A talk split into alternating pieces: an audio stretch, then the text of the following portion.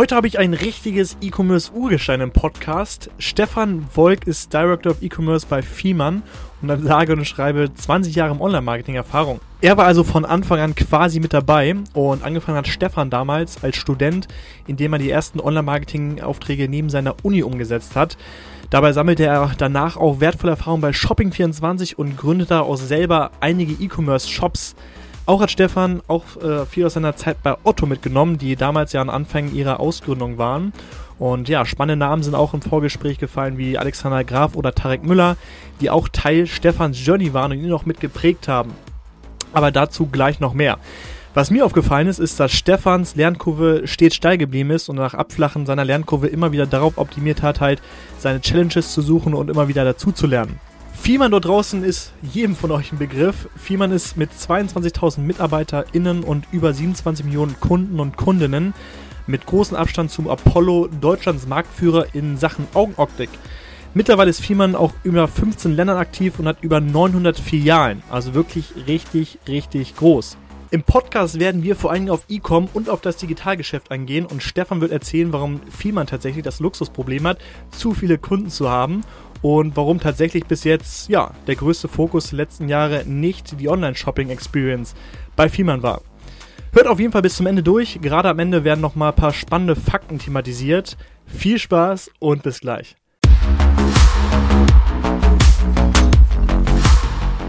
Moin Stefan. Moin Max, hi. Grüß dich. Freut mich, dass du da bist. Wir sind ja beide in Hamburg, zwar treffen uns jetzt gerade digital, aber ja, freut mich auf jeden Fall, dass es geklappt hat. Du warst in den letzten Wochen ja auch, tatsächlich hat es dich ja auch erwischt, Corona-mäßig, und ich freue mich, dass du anscheinend wieder fit bist. Ähm, ja, also herzlich willkommen nochmal. Vielleicht kannst du mal ganz kurz in Runde sagen, wer bist du und was machst du?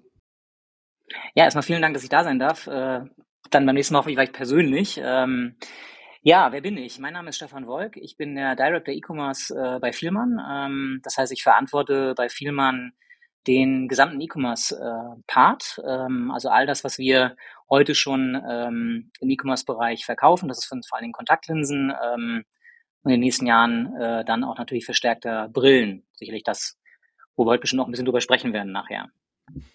Genau, Auf jeden Fall. So bisschen, wie lange, ja, wie lange bin ich ja, bei also, Ich bin super, jetzt schon seit knapp neun Jahren bei Vielmann, ne? also schon eine ganze Weile. Ähm, und ähm, ja, äh, habe jetzt hier ein Team aufgebaut aktuell zum Thema E-Commerce. Äh, so ein bisschen über 30 Leute sind wir.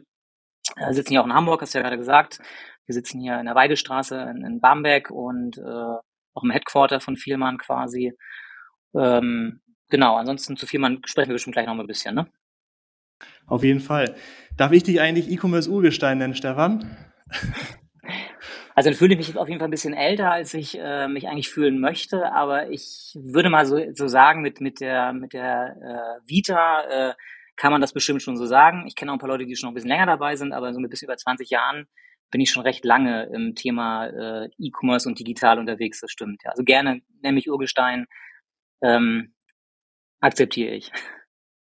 Wäre in dem Sinn ja positiv, weil, nee, genau, E-Commerce ist ja auch noch jung. E-Commerce gibt es ja auch nicht so lange, von daher ist Urgestein hoffentlich der passende Begriff. Super spannend, weil, ja, also wie viele Leute gibt's, also jetzt vor allem auch in meinem Netzwerk, die wirklich schon seit so langer Zeit im E-Commerce unterwegs sind, weil in der Bubble, in der ich unterwegs bin, so, da sprechen wir halt irgendwie viel über, über viel über Startups, wir, wir sprechen viel über die Entwicklung die letzten zwei, drei Jahren irgendwie, ähm, ja, oder die Entwicklung die letzten zwei, drei Jahren halt zustande gekommen sind. Und deswegen freue ich mich auf jeden Fall schon mal, wenn du gleich noch ein bisschen ausholst. Jetzt hast du gesagt, du bist schon seit, ähm, seit knapp zehn Jahren jetzt bei Fiemann. Ich glaube, es ist immer super interessant zu hören, wie bist du dorthin gekommen, wo du aktuell bist, weil das, was wir im Vorgespräch festgestellt haben, ist ja, dass deine Lernkurve ähm, auf dem Weg dahin stets steil geblieben ist und dass du echt eine spannende Vita hast. Mhm. Also ganz kurz mal revidieren, äh, also knapp neun Jahre jetzt, aber schon, das ist trotzdem eine ganze Weile, ähm, äh, bin ich jetzt bei Firman. Ja, wie, wie bin ich zu Firma gekommen? Ähm, also erstmal so generell, ähm, habe ich ja gerade gesagt, so ein bisschen über 20 Jahre jetzt irgendwie im digitalen E-Commerce-Bereich unterwegs. Ich glaube, ich bin so wie viele andere auch eher durch Zufall in das Ganze reingerutscht. Ähm, ich habe mal klassisch BWL studiert und habe halt während des Studiums irgendwie überlegt, wie kann ich Geld verdienen, weil ich das einfach irgendwie auch gegenfinanzieren wollte, meine Eltern nicht auf der Tasche legen wollte. Und dann habe ich mir, das war so um 2000 rum, ähm, da war damals auch alles sehr langsam, ne? so Modem sehr langsam und äh, Internet ging gerade so richtig los. Äh, alle fanden das ganz spannend. Ähm, habe ich angefangen, irgendwie Webseiten zu basteln und habe dann so ein bisschen die Liebe fürs Online-Marketing aber entdeckt auf dem Weg dahin, weil das fand ich noch ein bisschen interessanter als jetzt irgendwie zu, zu coden. Bin jetzt nie so richtig Programmierer gewesen oder so. Mögen mir auch alle verzeihen, die mich besser kennen. Ne? Also ich kann ansatzweise ein bisschen Webseiten basteln, aber ähm, Programmieren noch was anderes. Aber ich fand Online-Marketing spannend, weil mich hat immer beschäftigt, warum braucht man das eigentlich? Warum muss man online sein? Warum brauche ich eine Internetseite? Was kann man dort auch an neuen Sachen machen? Und so kam dann irgendwie auch so ein bisschen E-Commerce, äh, dann über Praktikas, die ich gemacht habe, während des Studiums habe dann nebenbei gegründet. Äh, dann braucht man ja einen Gewerbeschein, um irgendwie auch das Geld verdienen zu können und so weiter. Und äh, hatte dann auch relativ schnell eine Handvoll Kunden so im KMU-Bereich. Und da waren dann auch die ersten dabei, die so ein bisschen E-Commerce schon Ansätze gemacht haben, also Händler, die auch online verkauft haben. Ja, und äh, das fand ich irgendwie faszinierend. Ähm, damals war man noch so, so ein Exot, muss man fairerweise sagen. Ne? Also wenn ja, du heute so ja. E-Commerce ist ja eher, wir reden darüber, wie sind die Raten im E-Commerce, wie viel Prozentanteil hat eine Category ähm, im Vergleich zum Stationärhandel ähm, so um 2000, 2002, 2003 oder so, da warst du noch eher so, ach, du kaufst online ein, erzähl mal, wie ist denn das? Ne, das, äh, da, da hast du immer noch dich irgendwie rechtfertigen müssen, so ein bisschen. Ja, und dann ähm, hat der Zufall äh, gewollt, dass ich dann, ähm, äh, meine Frau in Hamburg hier äh, beruflich war, ich komme gebürtig aus Rostock, ähm, dann auch nach Hamburg gegangen bin. Und in Hamburg ist halt Otto der große E-Commerce-Anbieter damals schon gewesen. Ähm, so habe ich 2003 dann bei Otto begonnen, meine, meine Diplomarbeit dort zu Ende geschrieben und durfte dann äh, im Online-Marketing beginnen. Und das war wirklich so eine ganz, ganz spannende Phase, ähm, weil da war Online-Marketing, das ging so los mit Google. Ne? Also ähm, was kann man Google machen? Man kann in Google Werbung machen. Wir haben so von Monat zu Monat die Budgets auch verdoppelt äh, damals. Ähm, dann durfte ich eins der ersten Affiliate-Programme in Deutschland mit, mit aufbauen. Äh, das war so Affiliate, äh, what the fuck ist das? Ne? Keiner wusste, was es irgendwie ist. Ähm, es war irgendwie spannend und plötzlich kam eine Bestellung drüber rein. Ähm, alle wollten wissen, wie das eigentlich funktioniert. Äh, wir konnten es selber gar nicht so richtig erklären. Ne? Oder, weißt du selber, das ist ja schon immer so, so eine Nischengeschichte. Äh, ne? Da passiert ja auch relativ viel Grauzoniges. Dann so SEO und solche Sachen. Also ich bin immer tiefer in dieses Thema Online-Marketing eingestiegen ähm, und hatte dann 2006 die Chance, innerhalb der Otto-Gruppe ähm, aus dem Online-Marketing dann in ein Startup zu wechseln oder es mit aufzubauen. Ähm, damals unter Shopping24 ähm, ein, ein Social-Commerce-Startup. Ähm, sie ist Match.com ähm, damals hieß Social noch Web 2.0, ähm, ne, also bevor dann halt so Facebook und Instagram und solche Sachen kamen. Damals war StudiVZ und Stu SchülerVZ so eigentlich das, was wir unter Social verstanden haben damals in Deutschland.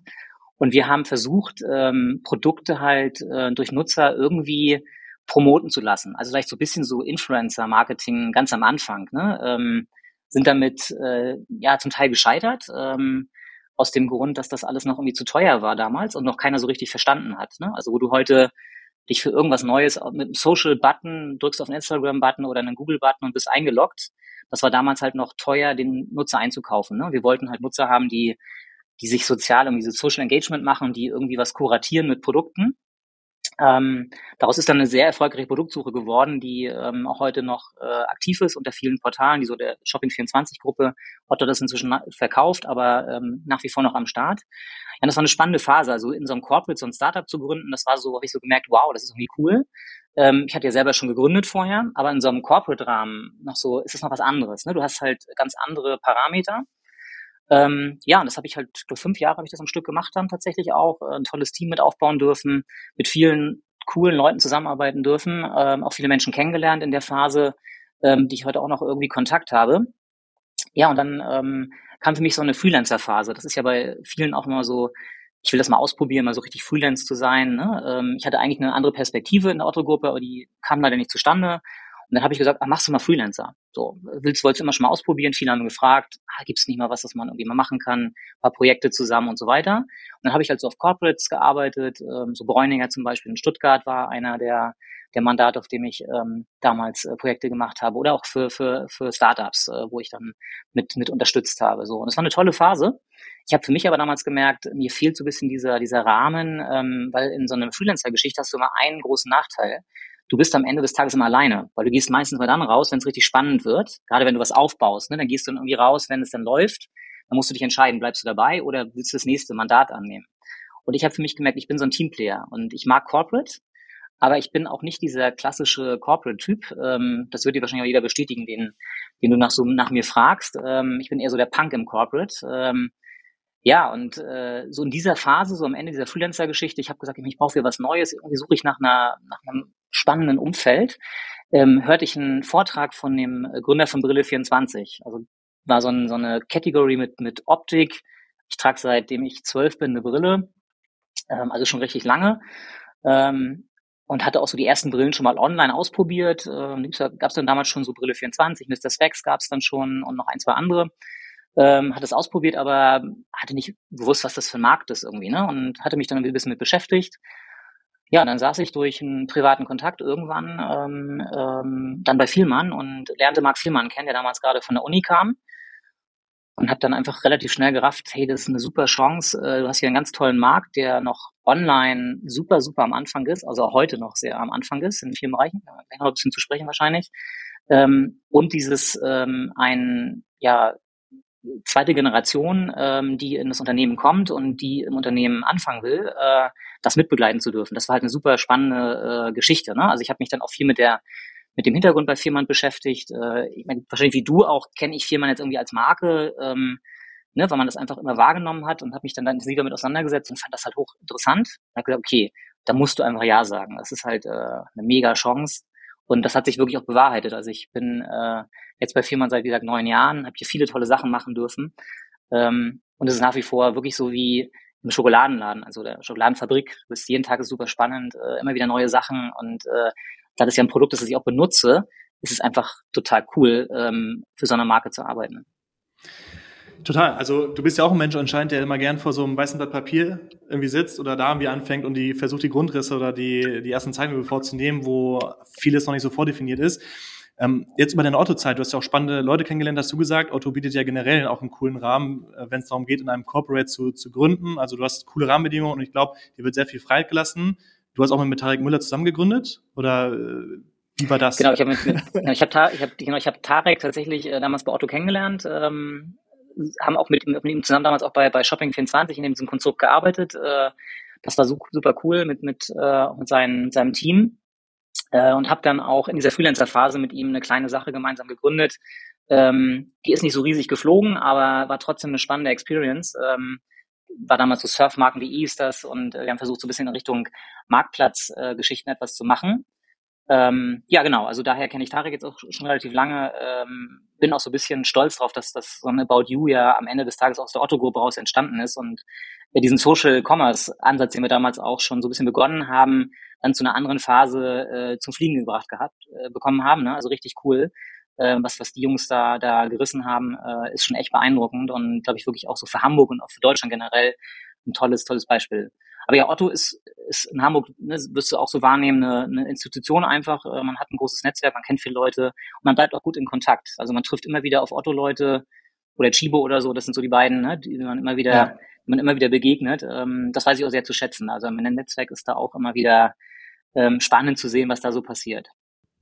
Total. Dann lass uns jetzt über Vielmann sprechen. Ähm, also meiner aus meiner Sicht nach oder so wie ich das Ganze analysiert habe, spielt euch ja wirklich vieles in die Karten. Also Marktkonsolidierung, immer mehr Leute brauchen auch eine Brille. Das heißt, dadurch, dass man irgendwie permanent auf dem Bildschirm und aufs Handy guckt, nimmt die Sehfähigkeit oder wird die Sehfähigkeit jetzt wirklich nur nicht trainiert. Ähm, und auch offline spielt gerade eine Augenoptik bei euch auch eine große Rolle, weil du zu vermessen ja einfach äh, ins Geschäft musst. Klamotten kann man online gut vergleichen und auch online kaufen, aber in so einer Korrekturbrille wird es schon irgendwie schwieriger das hat euch ja schon viel Rückenwind gegeben. Was gab es in den letzten Jahren eigentlich, was euch keinen Rückenwind gegeben hat? Also erstmal, erstmal grundsätzlich hast du, hast du recht, dass natürlich ähm, viele Parameter, die in, in, unserer, in unserem äh, Umfeld, in unserem, in unserem Business irgendwie eine Rolle spielen, ähm, sich auch zu unseren Gunsten weiter verändern. Ne? Also so demografischer Wandel ist halt ein, ein, ein weiteres Beispiel. Ne? Also klar, du hast auch gerade angesprochen, immer mehr Leute benötigen einfach eine, eine Brille weil sie schlechter sehen durch, durch die Technologie, die sich da auch verändert und man guckt ständig auf Monitore. Ähm, das ist ein weiterer Punkt. Äh, ist es aber am Ende nicht so, dass wir jetzt irgendwie darauf warten, äh, dass, dass sich ähm, das Thema online oder äh, stationär jetzt irgendwie, wie sich das entwickelt und äh, das für uns eine Rolle spielt, sondern wir gucken halt immer darauf, was der Kunde möchte. Ähm, Firman ist ein Unternehmen, und das sagen ja viele von sich, äh, das kundenzentriert ist. Ne? Ähm, ich kann dir wirklich sagen, also Firman äh, misst danach, Firman bewertet danach, ähm, Firman steuert danach.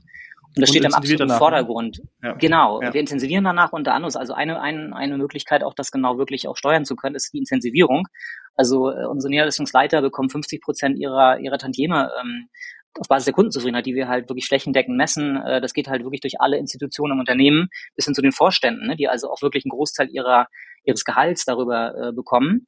Und das steht im Vordergrund. Also wir, wir gucken wirklich ganz, ganz genau drauf. Und das heißt auf der anderen Seite aber auch, dass wir gucken, was wünscht der Kunde eigentlich? Und äh, da sehen wir schon im Laufe der Jahre eine Veränderung. Ähm, ganz klar, die geht natürlich einher mit dem mit der generellen Digitalisierung der Gesellschaft, ne? also mit dem Einkaufsverhalten, das sich geändert hat. Du hast ja gerade Fashion angesprochen. Ich habe noch zu einer Zeit Fashion gemacht ähm, im E-Commerce, wo halt alle noch gesagt haben, so, oh, Fashion, das kannst du gar nicht online verkaufen. Wie soll man denn Schuhe online verkaufen? Das geht doch gar nicht, die will man doch anprobieren. In der, in der Optik ähm, ist das ähm, auch aktuell noch so, dass es viele Sachen gibt, die dagegen sprechen. Ne? Es ist aber ein bisschen vielschichtiger. Das hat damit zu tun, ähm, dass Optik so eine Mischung aus ja Fashion Retail ist, wenn wir jetzt mal nur auf die Brille uns konzentrieren, ne? Fashion Retail ist, ist äh, Service, weil wir reden immer irgendwie über Sachen, die du, die du ähm, auch als, als äh, Service-Dienstleistung bereitstellst dafür, ne? Ähm, und es ist de facto auch äh, eine Mischung aus Medizin und Handwerk, ne? weil es geht ja um deine Augen. Ähm, wir reden auch bei den Daten zum Beispiel, über die wir erheben vom Kunden, das sind medizinische Daten. Das ist also ähnlich wie wie dein Krebsmarker eigentlich. Also da unterscheidet das Gesetz zum Beispiel auch nicht. Ne? Also deine Sehwerte sind, werden genauso betrachtet. Also wir reden über, über Medizinprodukte am Ende. Und diese Mischung macht es halt so interessant und äh, die führt bei vielen Leuten dazu, dass sie zum einen noch so ein Bauchgefühl haben, dass sie immer sagen, ich will da noch mit jemandem sprechen. Also das ist nach wie vor sehr stark da. Ähm, deswegen glauben wir auch in der Zukunft, dass unsere Niederlassung ähm, im Fokus stehen werden weiter unsere, unserer äh, Geschäftstätigkeit, ne? weil das ist einfach dieser absolute Mehrwert, den wir haben, diese hohe Qualität, die wir in den Geschäften bieten. Aber wir ergänzen das schon seit Jahren über digitale Services. Ne? Also am Ende des Tages wird, wird der Kunde selber entscheiden, wie er eigentlich einkaufen möchte. Und es wird Kunden geben, die sagen, ich möchte halt komplett nur online einkaufen, weil ich das halt so wünsche und weil es zu mir passt. Es gibt andere, die sagen, ich will nichts diesem Online-Kram, lass mich in Ruhe damit, ich habe keine Lust dazu, ich will weiter in den Laden gehen und ganz normal eine Brille kaufen, wie ich das schon immer gemacht habe. Und es wird Leute geben, die halt sagen, ich fange online an und mache im Laden vielleicht weiter äh, oder andersrum. Und äh, dann bist du schon so eine Omnichannel-Experience ähm, eigentlich, die ja irgendwie gerade, über die ja alle sprechen und die irgendwie alle im, im Handel ja gerade so propagandieren als großer, das ist die Lösung jetzt für alles, ne, Omnichannel. Ähm, für uns ist tatsächlich wirklich, wir glauben da ganz fest daran, weil das ist, passt zu unserem Geschäftsmodell extrem. Ne? Und das ist das Spannende eigentlich daran. Und deswegen, ja, hat uns natürlich ähm, das viel in die Karten gespielt in der Vergangenheit. Aber dieser Kundenwunsch ist da und den versuchen wir auch zu befriedigen. Ja, wenn ich dich einmal challengen äh, kann, du hast von drei Kundengruppen gesprochen, irgendwie, also ähm, beziehungsweise ich glaube, es waren drei, also die einen, die online kaufen wollen, es gibt die einen, die offline kaufen wollen, dann gibt es irgendwie die, die online gucken und dann aber trotzdem offline gucken wollen. Das heißt, die mit beiden, über beide äh, Kanäle kommen. Mit mit, mit den beiden Kundengruppen, die zuerst über online kommen, das heißt, die online kaufen wollen, also über online kommen und dann auch da kaufen und dann die über online kommen und offline kaufen. Jetzt weiß ich, bei euch im Online-Shop kann man eine Brille noch nicht online kaufen. Ist das bewusst von euch so? Das hast du eben am Anfang ja angesprochen.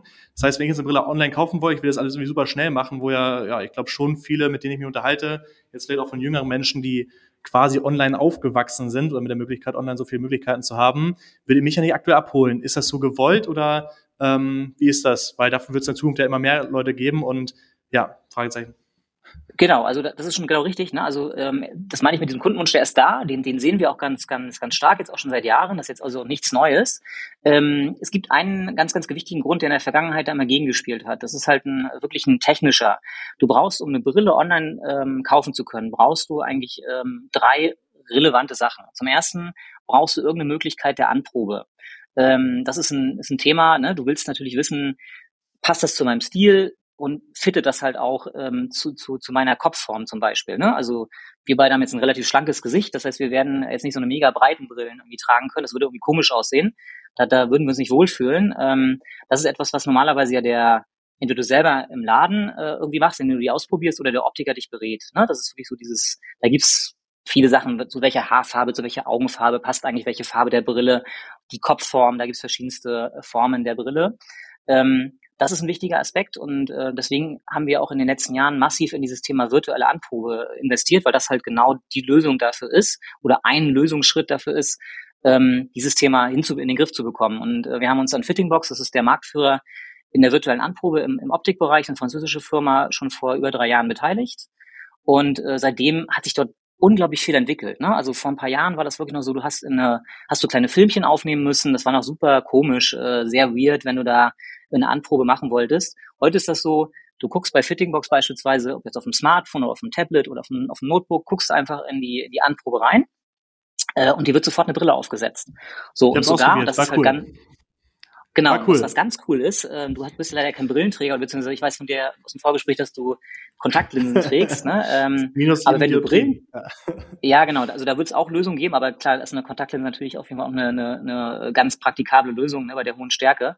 Nee, wenn du Brillenträger bist, ähm, und ich bin jetzt nicht ganz so, also ich habe ein bisschen niedrigere Werte, aber trotzdem noch höhere Werte als jetzt der Durchschnitt mit, ne, mit minus fünf und minus viereinhalb, ähm, ist es so, wenn ich eine Brille aufprobiere und wenn ich jetzt in die Kamera, also nicht jetzt absetze, ne, dann sehe ich zwar noch dich, aber ich sehe halt nicht mehr so richtig dich. Ne, so, äh, das heißt, ich bin so ein bisschen Blindschleiche auch. Ähm, und Fittingbox hat jetzt etwas rausgebracht, was ziemlich cool ist. Äh, und zwar kann ich die Brille aufbehalten, wenn ich eine Brille anprobieren möchte. Und dann wird einfach ähm, meine Brille weggerendert, also wird wegradiert quasi. Ja, ähm, und dann wird mir die virtuelle Brille aufgesetzt. So und das ist natürlich echt eine, eine super Innovation, die dieses Thema, ähm, nämlich das, was ich im Laden äh, sonst mache, fast zu 100 Prozent eigentlich genauso erlebbar macht virtuell. Also das ist der erste Haken, den ich brauche. Also ich kriege es anprobiert, passt es zum zum Stil, passt es von der Größe. So wie ich das gelöst habe, habe ich habe ich einen ersten Schritt getan.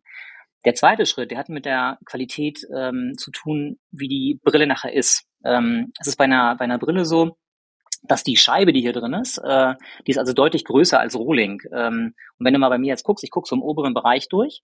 Das heißt, das Brillenglas, wenn das jetzt ungefähr doppelt so groß ist, wird angehoben und oben wird mehr weggeschliffen.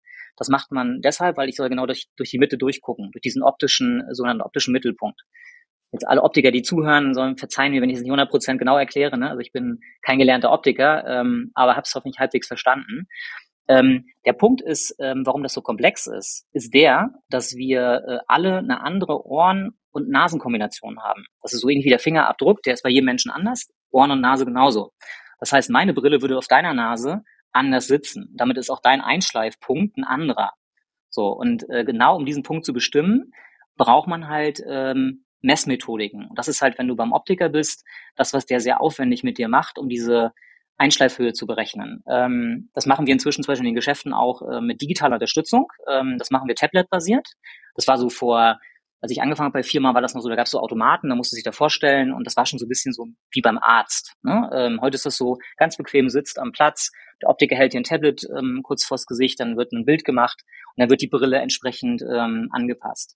Das jetzt auf digital über Distanz hinzubekommen, ähm, ist mega, mega aufwendig. Da arbeiten wir mit, äh, mit Teams wirklich seit Jahren dran, mit Kooperationspartnern, ähm, mit Technologiepartnern haben wir da viel Geld auch investiert, ähm, dieses Thema ähm, ansatzweise zu lösen. Ähm, wir haben jetzt eine erste App rausgebracht ähm, im letzten Jahr, mit der wir testen. Ähm, das ist eine äh, iOS-basierte App, mit der wir genau das, was ich gerade geschildert habe, tun können. Das hat in dem Fall zu tun mit dem Tiefensensor, der im iPhone eingebaut ist. Mit dem kann man halt genau diese 3D, ähm, das 3D-Abbild des Kopfes halt ähm, messen und kann dann genau diese Messpunkte genauer bestimmen. So, das heißt, dort haben wir einen Weg gefunden, wie wir dieses Qualitätsthema in den Griff bekommen schon. Ähm, wir arbeiten an weiteren Lösungen. Ne? Es wird, also kannst dir vorstellen, äh, da gibt es natürlich noch viele andere Möglichkeiten, über die man da nachdenken kann. So Stichwort, wir haben Millionen Kundendaten ja auch ähm, auf Basis der Erfahrungswerte, die wir haben. Ne? Also wir wissen relativ viel ähm, über die Physiognomie ähm, äh, unserer Kunden und können das halt am Ende des Tages halt auch dann in, in digitale Produkte überführen. Äh, mit KI äh, ergänzt kann man natürlich dann auch noch, noch viel Schritte weitergehen. Also daran arbeiten wir. Das heißt, wir werden dieses Thema in den nächsten äh, Jahren auf jeden Fall stärker an, angehen. Ähm, parallel werden wir aber dieses zweite, was, was du angesprochen hast, dieses, dieses Wechsel äh, zwischen diesen Ebenen, zwischen diesen äh, Kaufkanälen, werden wir halt auch weiter fokussieren, weil das ist ein bisschen einfacher. Ne? Also eine Brille zum Beispiel online schon anzuprobieren und dann zu sagen, mach doch einen Termin, äh, um die im Laden dann weiter ähm, dich beraten zu lassen, das geht ja relativ ähm, einfach. Ganz kurz noch das dritte ähm, ist äh, die Sehwertbestimmung. Ne? Das ist so das, ähm, also welche Sehwerte hast du eigentlich? Das trifft ja. natürlich immer dann zu, wenn du Neukunden ansprichst. Ne? Also wenn Leute, die oder die Werte ja. sich verändert haben, dann willst du natürlich das auch machen. Das ist nochmal technisch deutlich komplizierter. Also das ist wirklich etwas, ähm, da haben wir, forschen wir auch dran. Ähm, da gibt es erste Prototypen, die da sehr vielversprechend aussehen. Aber ganz ehrlich, das ist wirklich noch etwas, äh, das wird noch ein bisschen dauern. Ja, absolut. Wie ist das jetzt, wenn ich, ich weiß meine Sehstärke und ich will jetzt eigentlich nur noch ein neues Bringgestell mir kaufen, dann kann man aktuell bei ja nicht das online kaufen. Also ist das von euch bewusst so, dass ihr nicht, in, der Step wäre relativ einfach, also äh, das online zu bestellen, wenn man schon weiß, mh, hm, welchen Inhalt man möchte und man nur den Rahmen festlegt. Habt ihr euch bewusst dazu entschieden oder entscheidet euch bewusst dafür, dass ihr es aktuell nicht anbietet, es online direkt zu bestellen, weil ihr Leute auch dann in den Laden holen wollt oder wie ist das bei euch? Nee, es hat tatsächlich eher mit diesen gerade geschilderten technischen Sachen zu tun. Ähm, was du tun, also was du schon machen kannst, ist mit der App, könntest du das genau das tun. Du kannst deine Sehwerte dort eingeben und kannst eine Brille kaufen. Wenn du ein iPhone ab iPhone 10 hast, kannst du das schon zu 100 Prozent machen. Da ist die Anzahl der Fassungen momentan noch ein, ein Kriterium, äh, wo du noch nicht 100 Prozent hast. Ne? Also wo durchaus noch, da gibt es halt bestimmte Fassungen, mit denen das halt noch nicht funktioniert. Ähm, da arbeiten wir weiter dran. Und ansonsten, ähm, sage ich mal so, in den nächsten ähm, Monaten auf jeden Fall wird es auch weitere Angebote geben. Also wir werden dort weitere Sachen launchen. Wir testen gerade sehr viel. Ähm, ich habe im Vorgespräch ein bisschen erzählt, Firma ist ein bisschen wie so ein Eisberg, ne? ähm, das, was man nach außen hin sieht. Da, das ist nicht immer alles das, was auch, auch dem entspricht, an dem wir sitzen sondern, an dem wir arbeiten, sondern da gibt's natürlich noch eine Menge Sachen mehr. Ähm, lass dich da überraschen, da kommt auf jeden Fall einiges. Ähm, wir sehen dieses Thema, aber der Kundenwunsch ist da. Wir wollen dem auch äh, gerecht werden.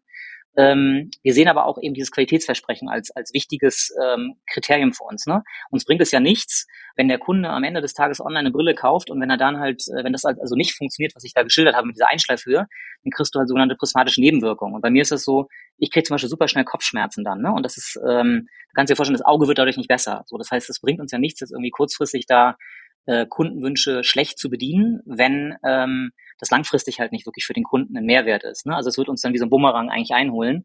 Und deshalb ähm, wollen wir es in guter Qualität machen. Da arbeiten wir dran. Ähm, du kannst natürlich viel Glück haben, auch bei den äh, Sachen, die existieren. Also da gar keine Frage. Ne? Ähm, aber wir sagen ganz bewusst, Qualität geht hier vor Geschwindigkeit und mhm, äh, okay. den Kundenwunsch dann zu erfüllen, wenn wir es auch wirklich technisch gut können. Das ist unser Ziel. Okay. Ja, umsatztechnisch, also es ist mal relativ, hat es euch ja nicht so geschadet in den, in den letzten Jahren. Ihr seid ja klarer Marktführer. Zu den Zahlen, ähm, was macht ihr denn Umsatz? Weißt du es? Wie man gesamt? Ähm, oder was der Plan jetzt ist für dieses Jahr? Also die, die Gruppe macht 1,8 Milliarden, Milliarden ungefähr. 1,8 Milliarden macht die Gruppe in, in Summe ungefähr.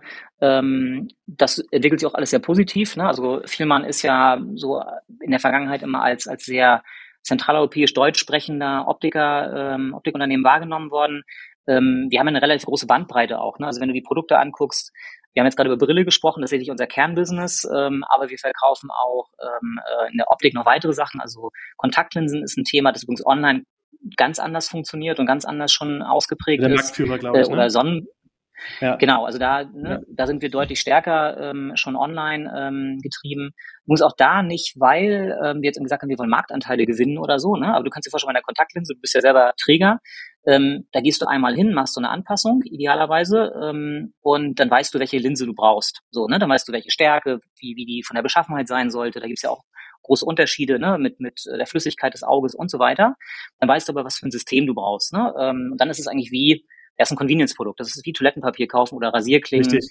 Du kaufst sie einfach nach. Und was, was zählt dann, ist, ähm, dann zählt halt äh, Service, dann zählt halt Preis und dann zählt halt Geschwindigkeit. So. Und das ja. sind genau die Sachen, ähm, die wir dort versuchen auch abzudecken mit dem Firman Kontaktlinsen-Service oder eben auch mit dem Online-Shop. Äh, und da sind wir tatsächlich der Markt ungefähr so 50 Prozent Anteil in der Kontaktlinse online, ein bisschen über 50 Prozent. Wir sind jetzt bei, bei über 60 Prozent ähm, äh, und steigt auch noch weiter. Das heißt, da sind wir tatsächlich so ein bisschen vor dem Markt auch. Was macht da so erfolgreich? Weil ich habe dich ja letztes Mal gechallenged und dich gefragt, hey Stefan, ich war damals bei Fiemann selber Kunde, habe damals meine Sehstecker feststellen lassen, die erste Brille gekauft und bin dann aber abgewandert, weil ich mir dann Kontaktlinsen gekauft habe und klar, ich, ich wusste meine Sehstärke, ähm, habe das bei Google eingetippt und so, dann bin ich einfach der Typ von Mensch, der dann gleich das erstbeste Produkt kauft, nachdem ich irgendwie schnell festgestellt habe, was so eine Qualität auch die Marke hat. Das war, war ich, glaube ich, Bausch und Lomb. Und dann habe ich nach dem Preis mhm. ge gekauft. Und ähm, wie du schon sagst, ist wie das Toilettenpapier, da kaufst du auch dann, der Preis ist ein, äh, sag mal, das äh, würde ich mal sagen, schon das ausschlagstärkste äh, Kriterium. Das fand ich ganz interessant, was du letztes Mal gesagt hast, dass den Preis einfach mitgeht. Wie funktioniert das bei euch? Also wenn ich jetzt zu euch komme und sage, hey, ich habe eine Kontaktlinse gefunden und habe einen besseren Preis, wie funktioniert das?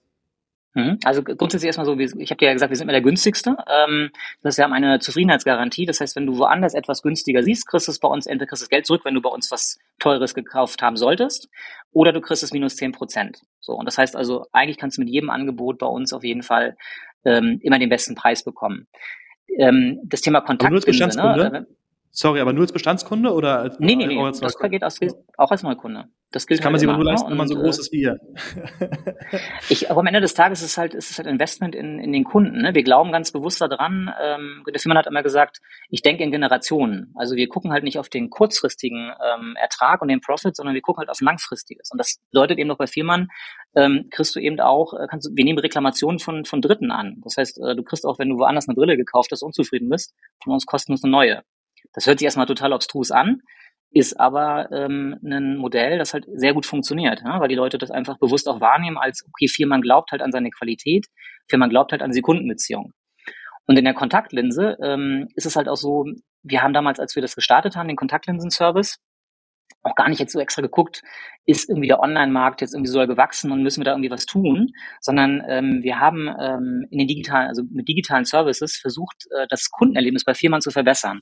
Und wir haben uns genauso angeguckt, was passiert dann da eigentlich? Ähm, warum ähm, ähm, sind unsere Kunden, was, was bewegt die, was machen die und, und was, was, äh, was genau äh, passiert da? Und eins unserer größten Herausforderungen ist, ähm, ja, wir sagen mal so ein bisschen, wir haben zu viele Kunden, das hört sich jetzt ein bisschen äh, ja. Luxury an, äh, äußert sich halt in langen Wartezeiten. Ne? Weil viele Kunden müssen bei uns oftmals warten, zu Spitzenzeiten vor allen Dingen. Ne? Es gibt so Tageszeiten, wo du dann durchaus auch mal äh, länger sitzen kannst bei Firmen. Daran haben wir mit verschiedensten digitalen ähm, Services auch versucht, dem entgegenzuwirken, mit Optimierungen und so weiter. Und eine der Sachen, die wir uns angeguckt haben, war, warum stehen die Leute eigentlich in der Schlange an der Kasse? So. Warum stehen die da? Die wollen was kaufen, also sie wollen bezahlen ähm, und sie wollen zum Beispiel ihre Kontaktlinsen nachkaufen. So, und da haben wir gesagt, Mensch, dafür müsste man den Leuten doch einfach die Möglichkeit geben, das halt auch direkt online machen zu können. Und deswegen haben wir den Kontaktlinsen-Service ja. entwickelt, gesagt, über eine App oder eine, eine Web-Oberfläche kannst du halt deine, genau dein System, also das, was wir für dich bestimmt haben, ähm, einfach direkt nachkaufen. Mit wenigen Klicks, äh, ich glaube mit zwei oder drei Klicks aktuell, kannst du einfach schnell nachkaufen. Und dann hast du deine Linsen ganz schnell bei dir zu Hause. Du kannst auch eine automatische Lieferung daraus machen und bekommst sie auch regelmäßig dann einfach geliefert. Das ist vor allem natürlich für Bestandskunden oder Kunden, die wir quasi schon mal bei uns in der Anpassung hatten. So, ja. und da wir aber natürlich auch, wie du es gerade gesagt hast, viele, viele Kunden erreichen wollen äh, mit unserem Service, die eben nicht Firmenkunden bislang waren, die eben über so einen Weg wie zum Beispiel Google, das ist durchaus ein Weg natürlich, ich gucke einfach nach, äh, wo finde ich was. Ähm, dafür gibt es eben einen Online-Shop von Firman und der ist auch ähm, genau äh, dafür da, diese Kunden halt dann eben ähm, bedienen zu können. Deswegen haben wir das 2020 ähm, auch gestartet und seitdem äh, wächst das auch stetig und deswegen sind wir in Summe hier mit diesen über 60 Prozent Anteil inzwischen unserer gesamten Kontaktlinsenverkäufe, also vor dem Markt dabei. Hast du auch gesagt, es gibt eine Vielmann-App auch, ne? Mhm. Also es gibt eine Vielmann-Kontaktlinsen-App und es gibt auch eine Vielmann-Brillen-App, ähm, ja. also ein Thema, wo wir es auch versuchen, perspektivisch natürlich zusammenzubringen, ne, aus der, aus der User Experience heraus, aber genau, es gibt äh, eine Vielmann-App, richtig. Wird es nicht Sinn ergeben, eine App zu machen und da äh, versucht man ja, ein bisschen genau. reinzupacken und auch den Kunden immer wieder zu bespielen? Also da können so ein Brillenpass irgendwie mit rein beispielsweise, also keine Ahnung, ob das Sinn ergibt, aber ähm, habt ihr da viel darauf optimiert oder war es eher so ein Beiprodukt? Genau, also wir haben das tatsächlich, ähm, deswegen gibt es aktuell zwei, ne? einmal für Kontaktlinsen, einmal für die für die Korrektionsbrille, ähm, erstmal bewusst parallel entwickelt, weil das technologisch ähm, unterschiedliche ähm, Punkte hatte. Aber natürlich hast du recht, perspektivisch ist es so, die Diskussion über die ähm, über die Zusammenlegung von ähm, Touchpoints an Kunden äh, ist ein wichtiger Aspekt. Ne? Also da spielen ja viele Sachen rein, diese generelle App-Diskussion, brauche ich eine App, brauche ich keine App, macht das eigentlich Sinn? Das ist ja eigentlich eine Frage, die man sich immer stellen muss. Es verändert sich ja auch technologisch gerade viel. Ne? Also man sieht das jetzt ja, du kannst über PDA, äh, PDAs ja auch ganz klar einfach eine App auf deinen, deinen äh, Screen bringen als, als mobile Webseite. Ne? Also das ist jetzt auch nicht mehr so äh, kompliziert. Ähm, wir arbeiten generell daran, die, die Strecken zusammenzubringen. Ne? Wir sehen das auch als eine Herausforderung zwischen online und zwischen stationär, die gleiche User Experience halt auch abzubilden. Ne? Auch das ist halt eine, eine Challenge, die äh, nicht so einfach ist, ähm, der wir uns aber gerade ganz massiv stellen. Weil gerade wenn du dieses Omnichannel machen willst, ne, ähm, der Kunde erwartet das ja auch. Der will ja dann im Zweifelsfall äh, genau an der Stelle weitermachen, wo der auch online aufgehört hat.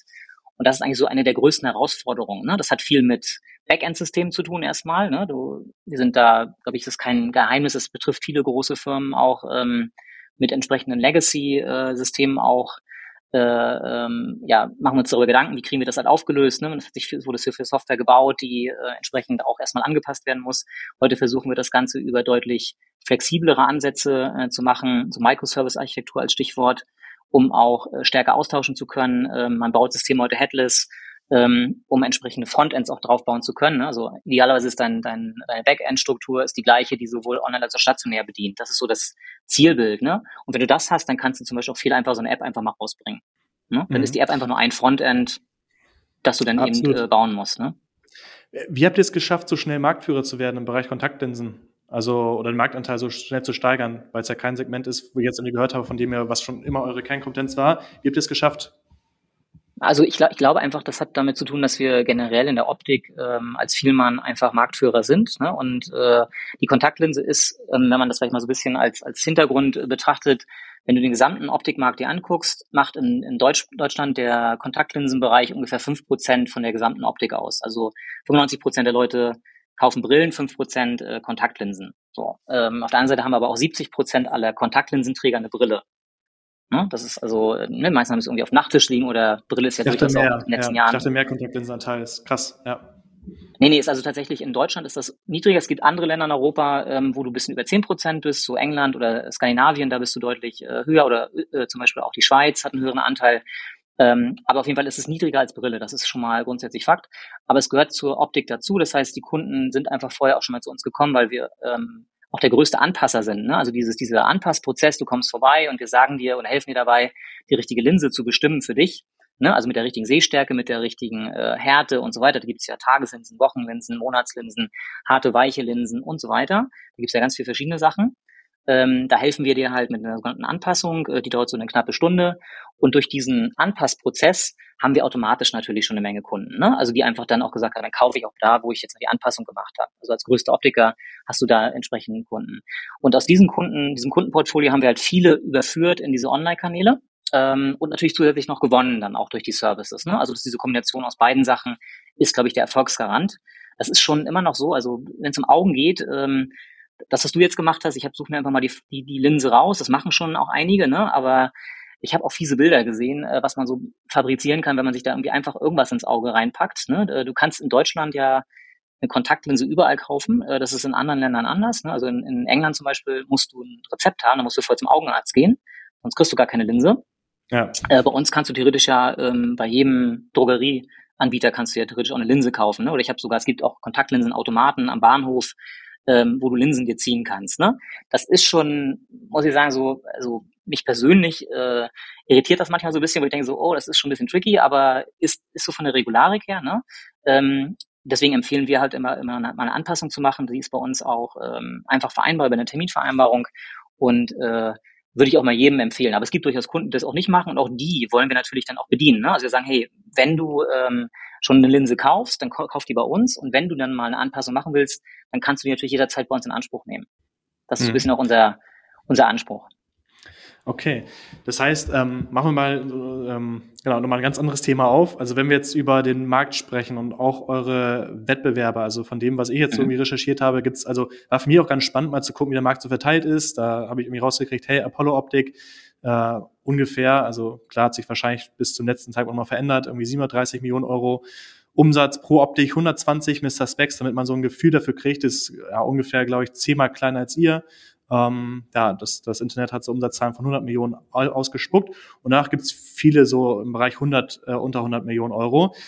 Äh, mhm. Vor allem die Pure Player, Stefan, ähm, die jetzt wirklich alles auf Online optimieren. Also, also so wie ich es wahrnehme und so wie ich den Markt auch sehe, optimieren oder ähm, ist der Wunsch von, von, von Kunden oder Kundinnen jetzt nicht speziell auf Bringgeschäft, aber allgemein online schon irgendwie der Wunsch, also dass mh, aber trotzdem auch Mr. Specs halt irgendwie ein Lifestyle-Produkt ist und dass die Leute halt auf eine äh, Online-Experience optimieren. Und ähm, jetzt tun das natürlich die ganzen Pure-Player und ich könnte mir vorstellen, dass vielleicht der eine oder andere so ein bisschen stärker auch ist als ihr, was ja logisch wäre, weil das ist das ist, wo sie die letzten Jahre hauptsächlich drauf optimiert haben. Ähm, mhm. Wie siehst du das oder wie, wie nimmst du es wahr? Also geht ihr bewusst irgendwie mit oder gegen an oder ist euer Konzept irgendwie ganz anders? Ähm, siehst du irgendwie gar nicht so, dass die Zukunft äh, oder die neuen Generationen ähm, Brillenhersteller oder im Brillengeschäft auch als Lifestyle-Produkt eher sehen? Ähm, ja, also wie siehst du den Wettbewerb und wo wollt ihr bewusst irgendwie mithalten und wo vielleicht auch bewusst nicht? Weil ich, also so wie ich es wahrgenommen mhm. habe, fahrt ihr schon eine andere Strategie. Na, also erstmal grundsätzlich ähm, hast du gerade so ein paar Sachen auch gesagt, die, die hast du ganz gut beobachtet. Ähm, wir haben aktuell, wenn wir jetzt mal nur auf Deutschland gucken, ne? ich ignoriere jetzt mal so ein bisschen außenrum, ist aber in vielen europäischen Ländern sehr ähnlich. Äh, die Tendenzen sind da alle ähm, sehr deckungsgleich. Ähm, ist es so, du hast schon noch einen sehr, sehr starken stationären Anteil. Ne? Wir reden in der Korrektionsbrille ähm, wirklich Pure Play bei so um die zwei bis vier Prozent. Ähm, das gibt's nicht ganz 100 Prozent, das ist immer so ein bisschen abhängig von, den, von der Betrachtungsweise, aber zwei bis vier Prozent. Ähm, Omnichannel wäre dann in dem Moment, wo du einmal irgendwie Touchpoint stationär hast, weil du zum Beispiel irgendwie den Sehwerte messen musst oder eine Anprobe machst oder was auch immer. Ähm, das Wechseln im Laufe der letzten Jahre nicht wirklich signifikant. Also das ist halt eher so ganz leicht wachsend gewesen. Ähm, deswegen ist ein Trend, den wir auch beobachten und äh, wo ich dir dann entsprechend widersprechen würde, was diese Online-Experience anbetrifft, dass die Pure Online-Player äh, alle sehr, sehr stark gerade auch auf dieses ähm, wir machen Geschäfte aufsetzen. Richtig, das heißt, also genau im Gegensätzlichen von euch.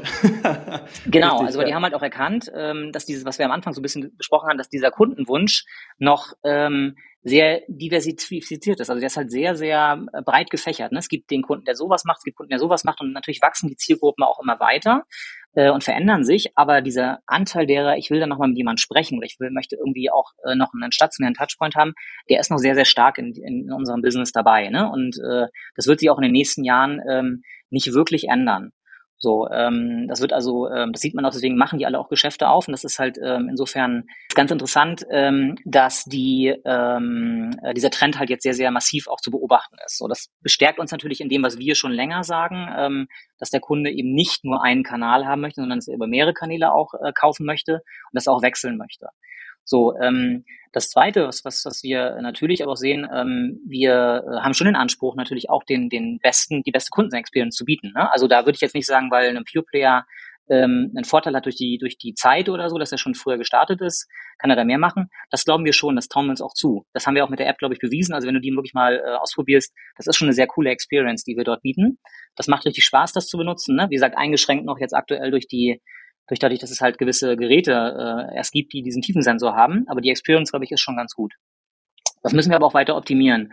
Und die Kür ist eigentlich, das hinzukriegen, das, was wir so gut stationär können, nämlich diese, dieses, dieses der Kunde so zufrieden rausgeht, das auch auf Online zu übersetzen. Das ist eigentlich die große Herausforderung, weil du hast ähm, anders als in anderen äh, Kategorien, ne, ich meine auch ähm, auch sowas wie, also zwischen Fashion und zwischen Furniture ist auch ein Riesenunterschied. Ne? Da hast du andere Sachen, die wichtig sind. Ne? Bei, bei, bei Fashion ist es eher dieses wie, äh, wie, wie fotografierst du es, wie, wie zeigst du ihm, was es halt für, ähm, ähm, wie man, wie es nachher an dir aussieht, während bei einer, bei einer, bei einem Möbelstück ja eher dann, wo, wie passt es rein, wie sieht es in meinem restlichen Interieur aus und so weiter eine Rolle spielt. Auch da hast du Herausforderungen. Aber in der Brille ähm, ist es so eine Mischung aus ganz vielen Sachen. Und diesen Aspekt abzudecken, also diese, diese, ähm, diese Qualität auch hinzukriegen, äh, dieser Beratungsqualität, das ist die große Herausforderung. Ne? Also an der arbeiten wir äh, ständig. Und das ist also eher das, was ich sage, das habe ich bei noch keinem Onliner so richtig, richtig gut gesehen. Es gibt ein paar Verstehe. Sachen, die mir schon gut gefallen. Aber da fehlt mir auch als Kunde jetzt selber, fehlt mir noch ein bisschen was. Und das ist so das, was wir gerade versuchen auch zu lösen. Ne? Und äh, mhm. dieses, dieses Know-how, das wir aus dem Stationären haben, auch auf Online zu transportieren. Das ist eigentlich, glaube ich, unser großer USP, den wir am Ende ausspielen können. Verstehe ich. Das, was ganz spannend ist bei euch, dass auf jeden Fall, mm, also, dass ganz andere Themen bei euch eine Rolle spielen, als ich sonst bei E-Commerce-Entscheidern und Entscheiderinnen halt äh, sehe. Das heißt, es geht irgendwie gerade, also mm, nicht darum zu gucken, wie kann man den Traffic irgendwie bestmöglich optimieren und bestmöglich irgendwie Traffic einkaufen. Äh, es geht mhm. nicht darum, irgendwie die Landingpage irgendwie zu optimieren und da viele AB-Tests irgendwie zu fahren, sondern es findet viel hinter den Kulissen auch statt. Ähm, dreht man nochmal, oder was ich mal in den Fokus rücken möchte, ist denn dann trotzdem irgendwie Online-Werbung, weil jetzt sind wir hier in einem Digital mhm. Commerce äh, Podcast, mhm. wo sich auch bei mir irgendwie viel äh, hinsichtlich der Expertise für Online-Werbung auch dreht. Ähm, das ist ja auch das, denk mal, wo, ja, wo alle anderen Pew-Player halt super stark auch drin sind. Ähm, wie geht ihr damit um? Also wie viel Fokus liegt auf mhm. Online-Werbung und inwiefern schaltet ihr verschiedene Kanäle mit? Ja, ich weiß nicht, ob man mhm. mal Zahlen irgendwie auch nennen kann und sich da richtungsweise hinbewegen kann und welchen Budgets ihr so äh, online hantiert, weil so wie ich es aktuell wahrnehme, ist das nicht der größte Fokus.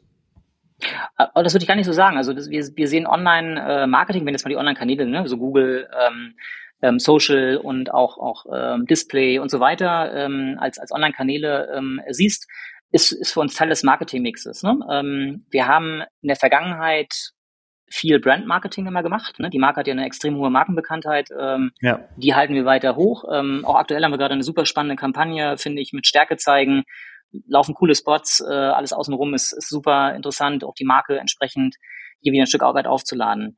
Was wir in den letzten Jahren immer mehr jetzt auch äh, machen, auch im stationären Bereich, ähm, tatsächlich ist das ganze Thema äh, Performance Marketing, also deutlich stärker auch auf direkt messbare Effekte zu setzen. Ähm, das äh, ist etwas, was im Stationärbereich noch gar nicht so lange möglich ist. Ne? Da hast du immer noch diese äh, Messmethodiken, äh, Frage, wie findest du eigentlich raus, ob der wirklich im Laden war?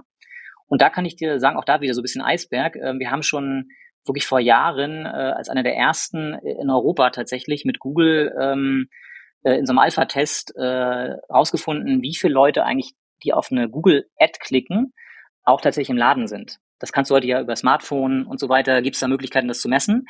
Ähm, dass damals Google, das war so, glaube ich, 2000, muss ich überlegen, 2013, 2014 war das, ähm, dass Google durch alle unsere Geschäfte gefahren, da war extra ein Team aus Mountain View da und hat unsere Geschäfte quasi vermessen, so digital vermessen, äh, hinsichtlich der, der Wi-Fi-Netze und, und, und äh, Bluetooth-Netze, die dort existieren, damit sie zum Beispiel in Einkaufszentren, wir haben ja auch Geschäfte, so Einkaufszentren, ne, wo dann einfach Geschäft neben Geschäft ist, da ist deren, deren äh, Messqualität nicht so gut gewesen. Ähm, da haben sie mit uns gemeinsam dann halt äh, Piloten gestartet, um das zu verbessern. Und da waren wir dann also eine, als einer der ersten in der Lage, wirklich nachzuweisen, wie viele Kunden eigentlich, die online suchen, kommen auch in den Laden. Und ähm, jetzt im Laufe der Jahre hat sich das Thema ähm, Online-Marketing immer mehr auch als Performance-Kanal für stationär ähm, ähm, profiliert, weil natürlich ähm, für uns es spannend ist, auch Kunden gezielt, jetzt wieder so was wie Terminvereinbarung zum Beispiel, bietet sich ja da an. Ne? Macht Termine Total. online, um dann auch in den, in den Laden zu kommen. Ähm, das kannst du sehr gut steuern. Also deswegen ist das für uns ein relevantes Element aktuell. Ähm, und natürlich, äh, so wie, wie, wie überall im Gesamtmarketing-Mix natürlich eine Komponente. Ne? So Anteiligkeiten ähm, sind da sicherlich, für TV ist noch größer, ne? aber ähm, es wächst stetig auf jeden Fall. Und für E-Commerce, ähm, ne, für die Kontaktlinse vor allen Dingen, jetzt auch Sonnenbrillen verkaufen wir auch schon in Deutschland, ähm, ist das ein wichtiges, ganz, ganz wichtiger Marketing-Mix-Bestandteil. Ne? Also da spielen wir die gesamte Klaviatur, auch Affiliate-Marketing und so weiter. Was gibt's denn da so für Performance-Marketing-Budgets? Wie viel investiert ihr da so? Kann man das sagen? Ja, könnte, könnte man sagen, äh, darf ich aber nicht. Ähm, nein, also ich sag mal so, der, der, der Anteil äh, ist schon äh, gut zweistellig auf jeden Fall äh, in Summe und äh, macht schon jetzt noch nicht 50 Prozent oder so aus. Ne? Da sind wir nicht, aber wir machen auch nicht 50 Prozent online.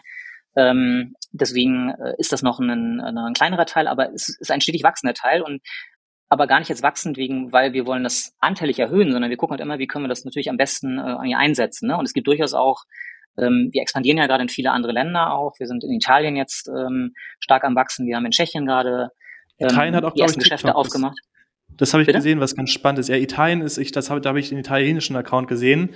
Die ja. gehen auch äh, bezüglich TikTok auch ab. Also das wollte ich bei dir auch genau. challengen. Leider fehlt uns gleich die Zeit, aber äh, ich, ich wollte noch fragen, warum ihr TikTok nicht, nicht aufbaut. Ich habe gesehen, der italienische Account macht es echt gut vor. Also die haben da, ja, wie, wie Realität ist immer relativ, ne? Aber die haben da auf jeden Fall einen TikTok-Kanal.